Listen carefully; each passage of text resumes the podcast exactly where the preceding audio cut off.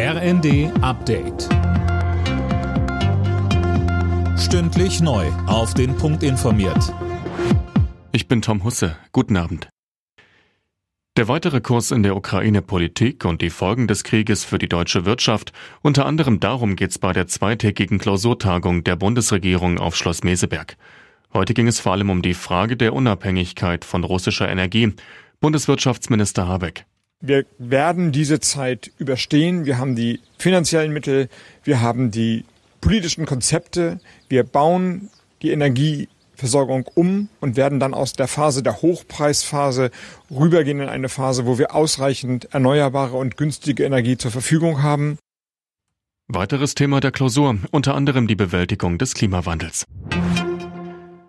Russland hat eine Offensive auf das eingekesselte Stahlwerk in Mariupol gestartet.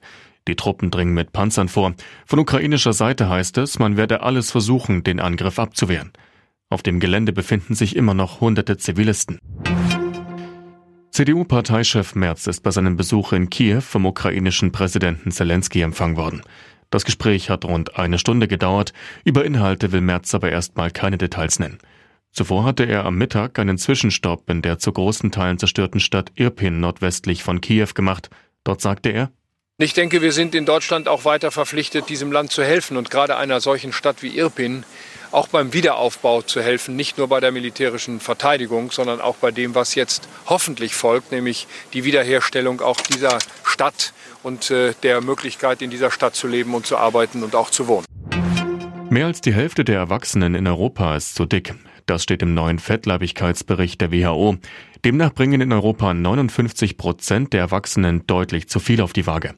Der Anteil bei den Männern ist dabei deutlich höher als bei Frauen. Alle Nachrichten auf rnd.de